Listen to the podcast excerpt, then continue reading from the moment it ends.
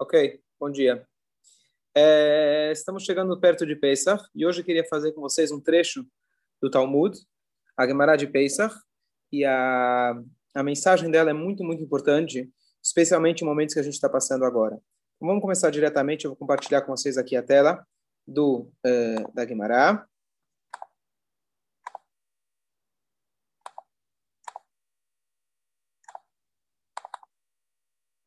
Ok. Muito bom.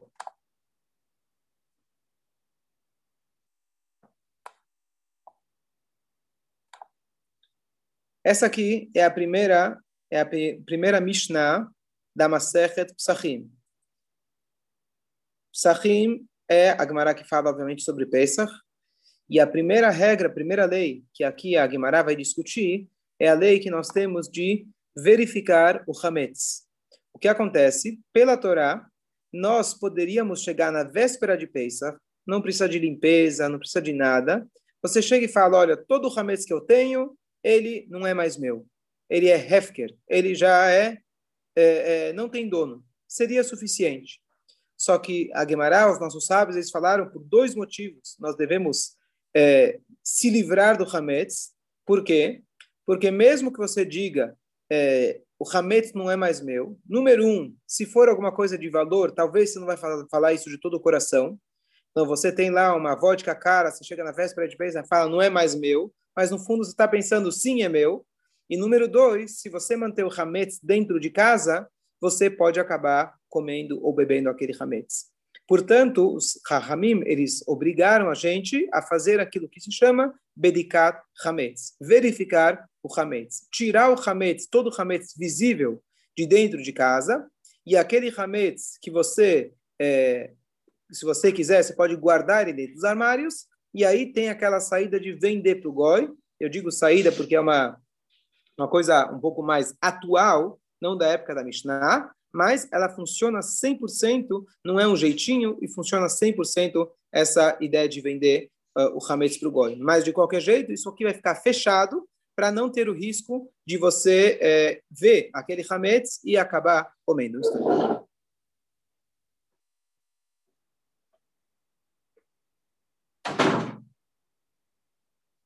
Então, a pergunta é: quando nós fazemos essa verificação? Então, a gente sabe hoje as pessoas começam a limpar a casa para Pesach bem antes, mas nós temos a obrigação, uma noite antes de Pesach, de fazer essa verificação, chama Bedikat Hametz. Aquilo que a gente pega aquela vela, a pena, a colher e espalha os dez pedacinhos de pão, mas os dez pedacinhos de pão, eles não são a nossa busca. A busca principal é ver se tem Hametz em todos os lugares que pode ser que lá entrou o Hametz. Os dez pães tem uma questão cabalística, tem uma questão de que se você não achou nada, você vai ter pelo menos esses dez pedaços, mas não adianta procurar só os dez pedaços, que essa brincadeira do caça-tesouro não é, é, a ideia de pensar.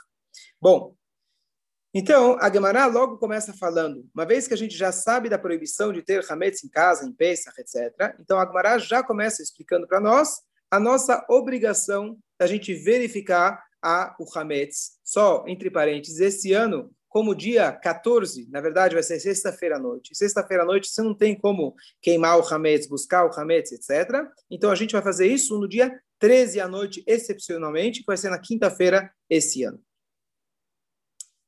Ok. Então diz para a gente a Gemara.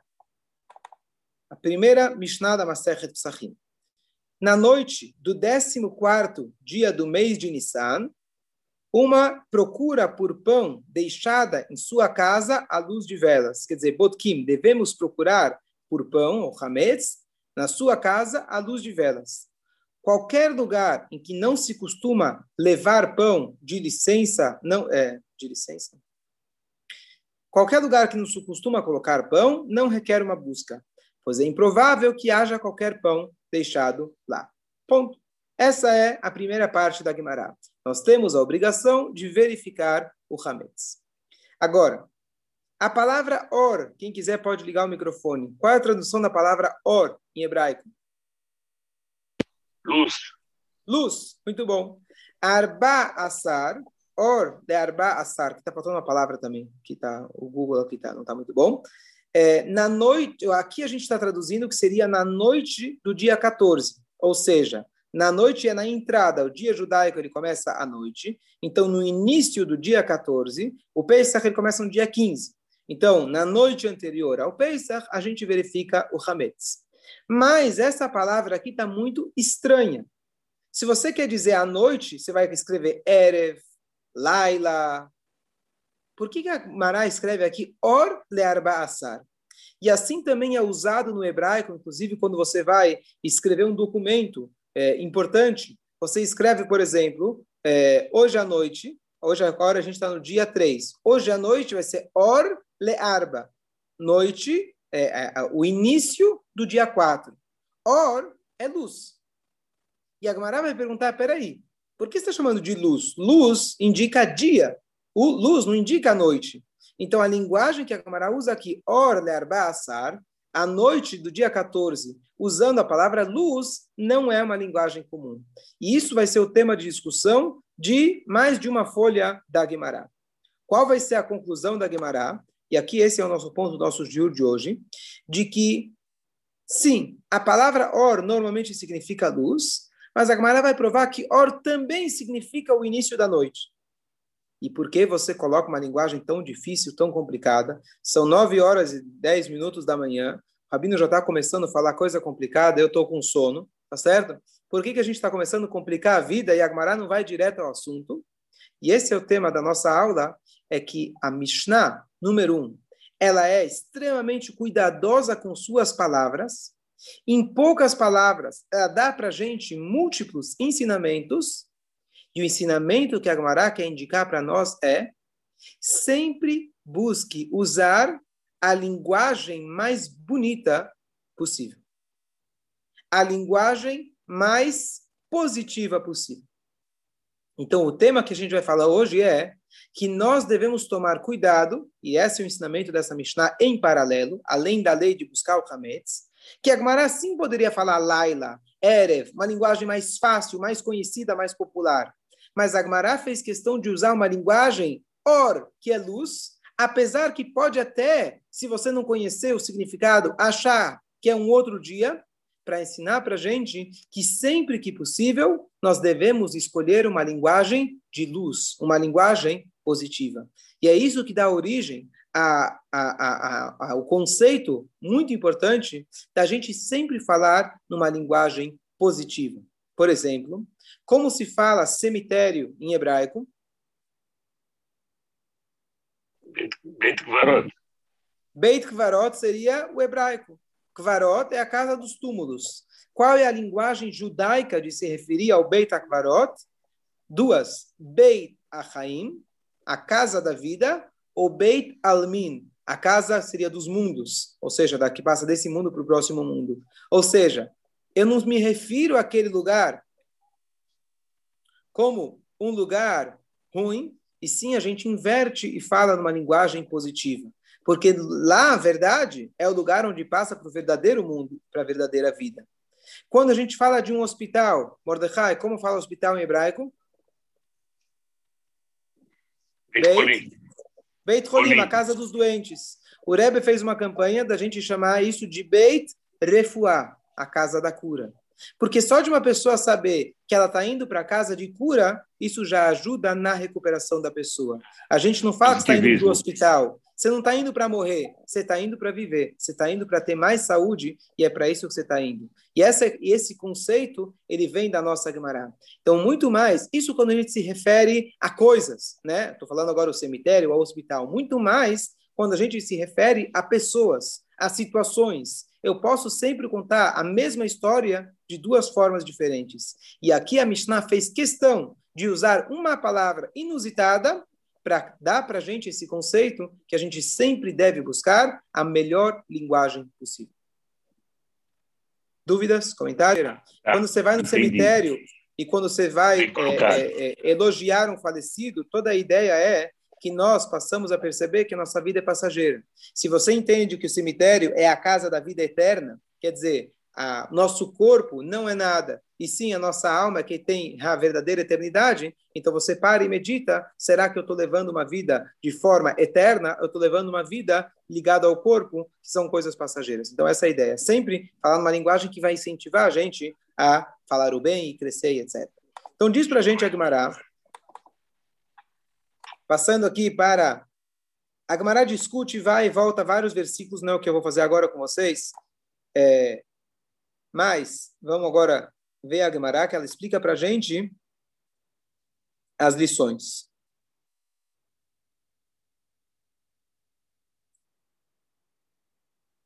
Ok. Diz a Gemara. Vamos ver aqui o português.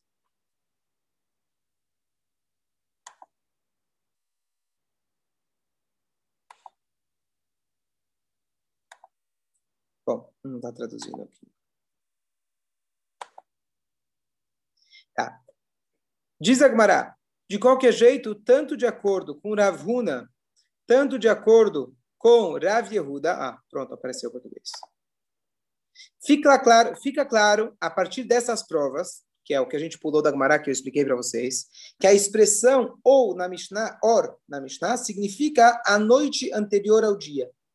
Como então é, por que então a Agmará, ela começa, ela está se referindo à manhã ou à noite? Em vez disso, a, a tradução está boa. Em vez disso, aqui está aqui.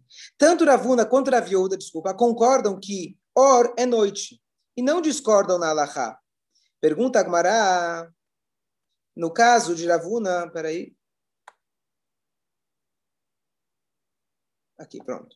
Agmará pergunta: e o Tana da nossa Mishnah, qual é a razão pela qual ele não ensinou explicitamente a noite do 14 dia, como foi ensinado na escola de Shmuel? Ou seja, por que você usa uma linguagem tão inusitada e você não fala diretamente noite do 14 dia do mês? Agmará responde: ele empregou um eufemismo. Como está na nossa Mishnah, não queria mencionar a escuridão, ele preferiu o termo or, se referir à noite do 14 dia. Ou seja, Agmará usa, é costume, a Torá, inclusive, em alguns lugares, usar esse eufemismo, ou seja, uma linguagem emprestada, para quê? Para evitar de falar algo negativo. E agora vem as várias situações que Agmará vai mostrar para a gente que na Torá, a Torá fez questão de usar esse eufemismo. Como disse Rabbi Yoshua Ben Levi, uma pessoa nunca deve expressar uma matéria, matéria grosseira, linguagem grosseira, pois a formulação de um versículo foi distorcida pela adição de oito letras, em vez de expressá-la como matéria bruta, como se afirma, dos animais puros e dos animais que não são puros. O que acontece? Quando Deus está aqui em Gênesis falando para Noah pegue os animais e leva eles para dentro da arca. A Torá fala que os animais puros tinham que ser sete de cada casais de espécie, e nos animais impuros eram dois animais puros. Deveria se falar o quê? Dois impuros. Não. A Torá fala dois puros e dois asher em nena terrorá. Se você for contar letra, as letras entre a palavra tamé em hebraico ou asher nem na terrorá, a Torá gastou oito letras a mais para evitar de falar impuro. A Torá chama eles de animais que não são puros. Então aqui nós temos já a base, a Gemara vai se é, elaborar bastante nesse conceito, mas essa é a base sempre mencionada para esse conceito, que mesmo quando se trata de um animal impuro, não estamos falando sequer de um Yodi, sequer de um ser humano, estamos falando de um animal. E qual animal? Aquele animal que a Kabbalah explica para gente que a sua fonte de vida é as impurezas. Por isso que eles são impuros, por isso que a gente não pode ingerir mesmo fazendo uma brachá ou uma shkita, porque eles são impuros. Mesmo esses animais, a Torá não conta animal impuro. A Torá faz questão de falar o animal que não é puro. Por quê? Porque mesmo de um animal, a Torá não quer falar de forma negativa. Quando se trata de um ser humano, quando se trata de um Yehudi, é muito fácil a gente querer contar numa linguagem negativa. Às vezes a situação é maravilhosa, a pessoa fez uma coisa bonita, a nossa tendência, às vezes, é até isso falar de forma negativa. Aqui nós temos o conceito básico da Torá, que nós devemos se cuidar de sempre falar numa linguagem positiva. E aqui tem um conceito de expandir esse conceito um pouco mais, de que o Baal Shem Tov, é, ele tinha amor por todo o Yehudi, mas ele tinha ódio de certas, não vou dizer das pessoas, mas atitudes de certas pessoas. Na sua época, havia um emprego popular que era o seguinte: não era um rabino, e sim um tipo rabino, um magid. Magid era um. É, é, se alguém lembrar a, tradução exata, mas é. Que vinha dar o sermão. Melamed. Não, não é Melamed. É o sermão. contador de história. Não contador de história, sermão. É o do, Magid é o cara que via, via dar sermãos, obrigado.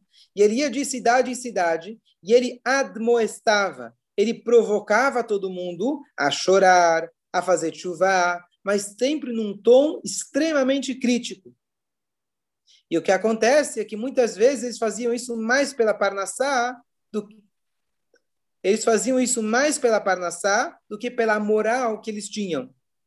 E eles então, eles admoestavam todo mundo. Quanto mais eles faziam a turma chorar, quando eles passavam o chapéu no final do sermão, mais dinheiro eles ganhavam. Porque ele falava, né? Vamos fazer chuva, cá e por favor não esqueça de pagar o rabino tão importante, tão tzadik que veio até aqui. E o Baal Shem Tov, ele fazia questão de muitas vezes desmascarar essas pessoas. Por quê? Às vezes até tinham boas intenções, mas a maneira da gente aproximar a gente e aproximar os outros de Hashem não é de uma, uma linguagem da gente admoestar, falar mal na pior da pior das situações, um animal impuro, a Torá faz questão de falar numa linguagem positiva. positiva. Às vezes, pior do que a pessoa fez é você enfatizar aquilo que ela fez numa linguagem negativa. A força da nossa palavra é muito grande. Então, tão ruim quanto a pessoa que ela fez algo negativo, você relatar de forma de denigrir a pessoa e você enfatizar aquilo que ela fez, às vezes é pior do que a própria pessoa. Por isso, aquele conceito que a Lachonará, ela mata três pessoas. Aquele que fala, aquele que ouve, mas também a pessoa de qual está sendo contada. O que, que ela fez? Que culpa ela tem que estar falando mal dela? Não é questão de culpa. Falar mal de alguém, você está incentivando e trazendo à tona aquilo que ela tem de ruim dentro dela. Falar positivamente às vezes a pessoa não é tão positiva, você não consegue enxergar as qualidades dela, mas você conversa com ela acreditando que ela tem as qualidades positivas. Às vezes só falta que você incentive, que você revele. Então, esse é o nosso papel, essa é a nossa função, da gente tentar incentivar sempre o lado positivo. E o Baal Shem Tov e o Rebbe, eles sempre fizeram questão de que nós, como líderes, eles dois, como líderes do povo de Israel, ao invés de eu chegar e começar a xingar o povo judeu e admoestar, se for necessário, Moshe Rabbeinu se coloca ao lado do povo antes de se colocar ao lado de Deus. Não é eu e Deus contra o povo, é eu e o povo, se precisar até contra Deus. Ele quebrou as tábuas. Arão, a gente explicou da outra vez, ele fez o bezerro de ouro de forma direta, indireta, porque ele está ao lado do povo. Então, a gente, o nosso papel é falar: o povo de Israel sim merece Mashiach. E não chegar e falar: oi, veio, do jeito que as coisas estão indo, está muito ruim. O nosso povo está muito distante. E a assimilação está péssima. Cada vez que você fala isso, você só está piorando a situação. Nós temos que fazer, você tem duas opções na vida: fazer parte do problema ou fazer parte da solução. Sentar e criticar, sentar e reclamar, você está fazendo parte e você é o problema. Nós devemos escolher na vida o que, que a gente quer ser: parte do problema ou parte da solução. Levantar os dedos, apontar contra alguém e falar ele é culpado, o outro é culpado, se são os líderes, se são os presidentes, se são os novos ministros da, saúde, etc. Nada disso vai resolver nossa vida. Ou você faz parte do problema, ou você faz parte da solução. E esse é o conceito que a Torá coloca para gente. Às vezes você fala, não tenho como solucionar um problema tão grande. Só você não falar mal, já está bom. Você falar de maneira positiva, você já está ajudando. Se você tem o que fazer, aí com certeza se levanta e vai fazer alguma coisa.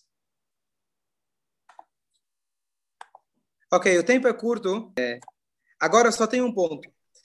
Entendeu o que ele falou, que eu não entendi. Vou, vou falar, vou falar.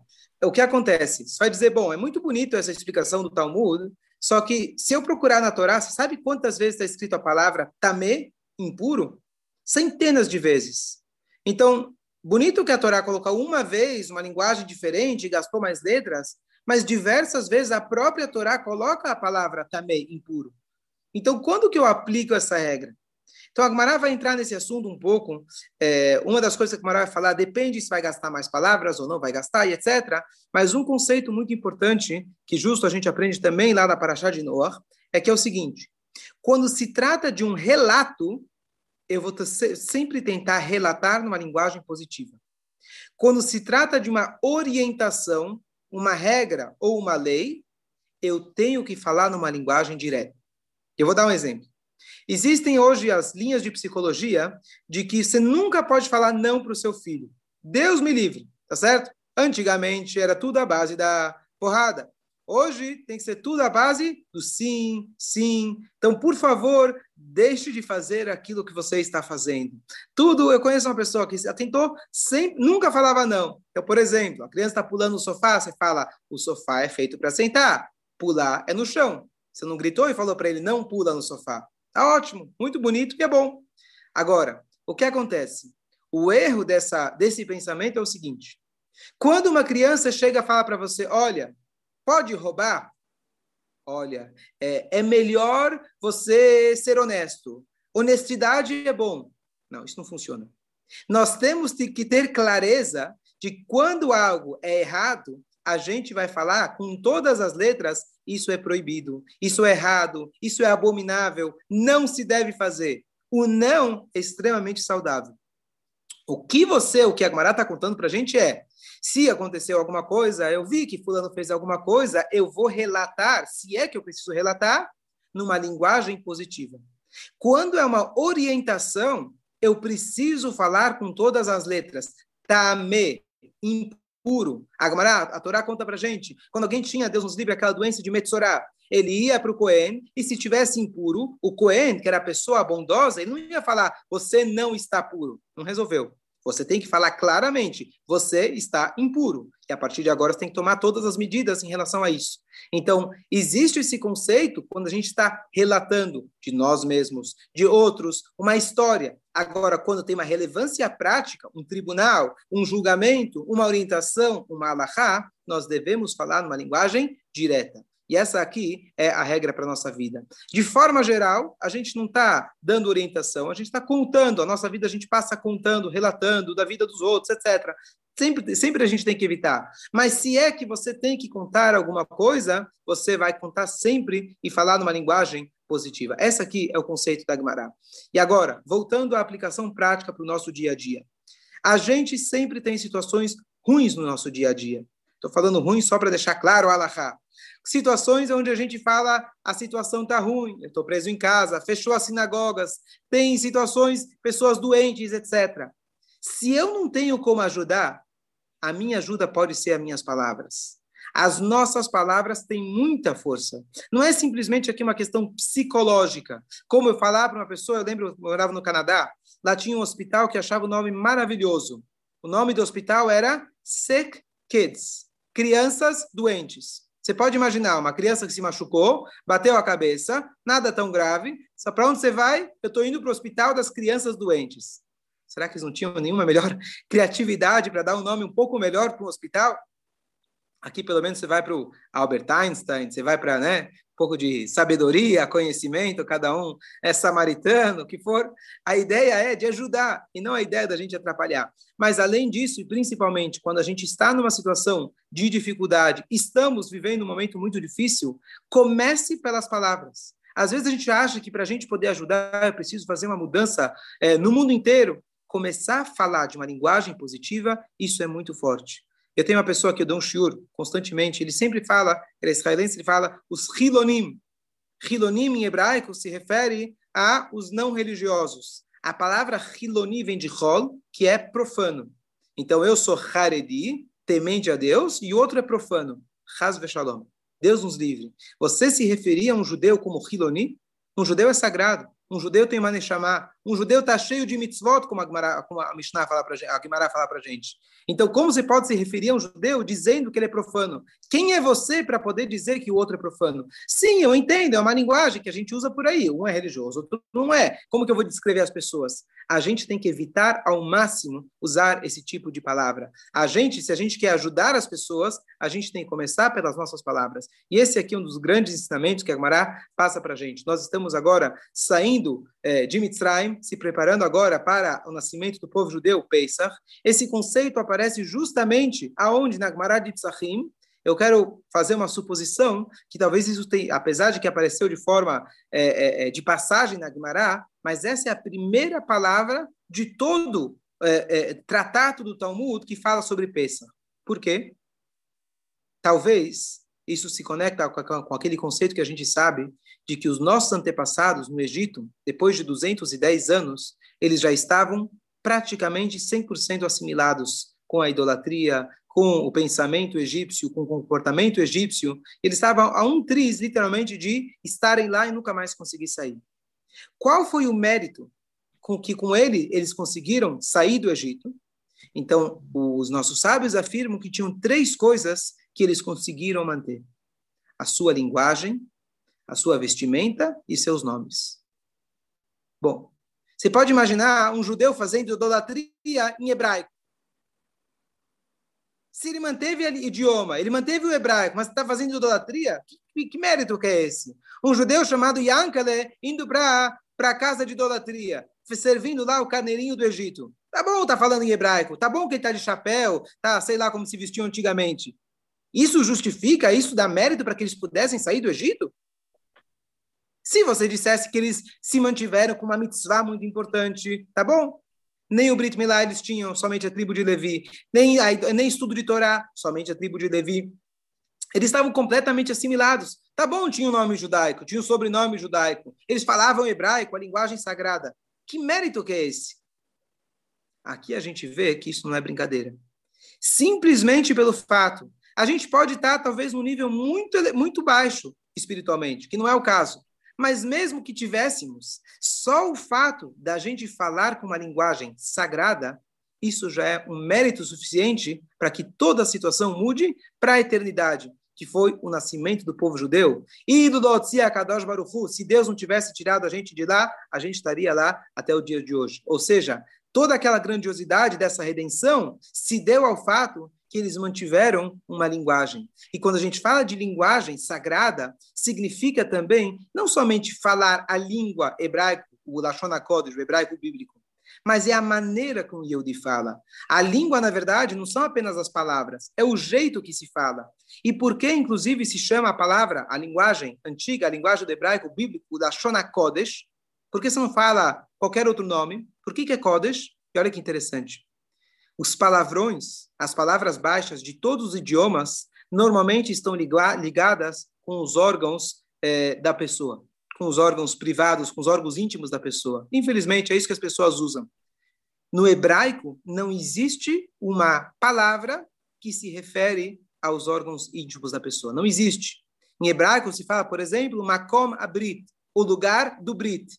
No hebraico moderno, com certeza já inventaram, infelizmente. Por que, que ela é Kodesh? Porque não existe palavrões, não existe palavras que se referem a coisas ligadas ao Yetzerará na que podem estar ligadas com Yetzerará na linguagem hebraica antiga. Ou seja, o mero fato de eu estar falando de uma linguagem, usando uma linguagem apropriada, a palavra, palavras boas, palavras positivas, palavras sagradas, isso já não é uma coisa pequena. Isso é tão grande que isso é capaz de tirar a gente do nível mais baixo possível para levar a gente para uma Tantorá.